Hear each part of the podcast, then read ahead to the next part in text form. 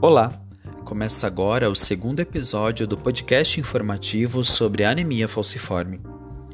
A coleta de dados foi realizada no Ambulatório de Hematologia Pediátrica de um hospital universitário de Vitória, sendo este um dos centros de referência no atendimento de pessoas portadoras de anemia falciforme no Espírito Santo, seguindo o protocolo clínico e as diretrizes terapêuticas para tratamento da doença em consonância com a Política Nacional de Atenção a Pessoas com Doença Falciforme e outras hemoglobinopatias propostas pelo Ministério da Saúde em 2005. Os centros de referência seguem um protocolo nacional e realizam avaliação física, dentária e nutricional em crianças com tal diagnóstico assim como exame oftalmológico, esquema profilático de penicilina, aconselhamento genético e estudos de função cardíaca e renal com a seguinte periodicidade: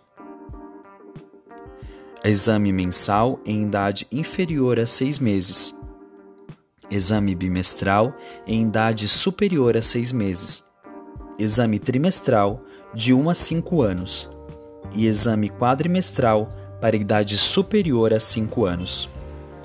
As crianças participavam de um grupo de apoio desenvolvido por três pediatras hematologistas e uma enfermeira, vinculado à Associação de Portadores de Anemia Falciforme do Espírito Santo, com encontros realizados a cada semana no ambulatório do hospital, geralmente nos dias de consulta médica.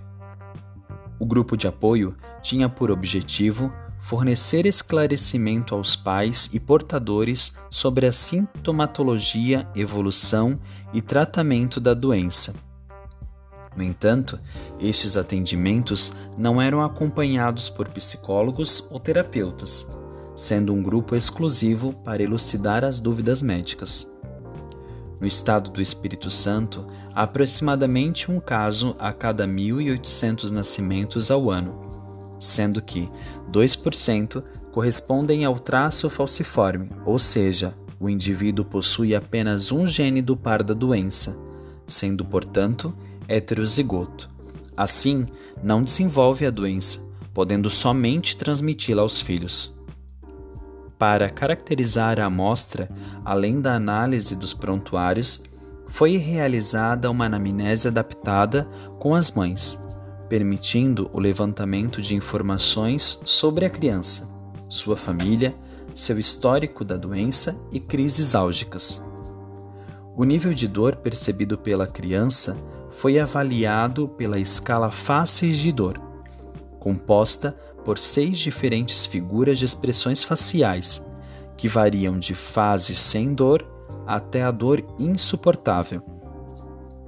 Devido a especificidade da amostra, a análise de dados considerou o fato de que os pais são orientados pelos profissionais da saúde a deixar as crianças em repouso durante as crises álgicas. A análise das categorias de enfrentamento apresentou o valor médio de concordância de 82%, indicando um bom nível de fidedignidade dos dados encerra aqui este podcast. Até o próximo episódio.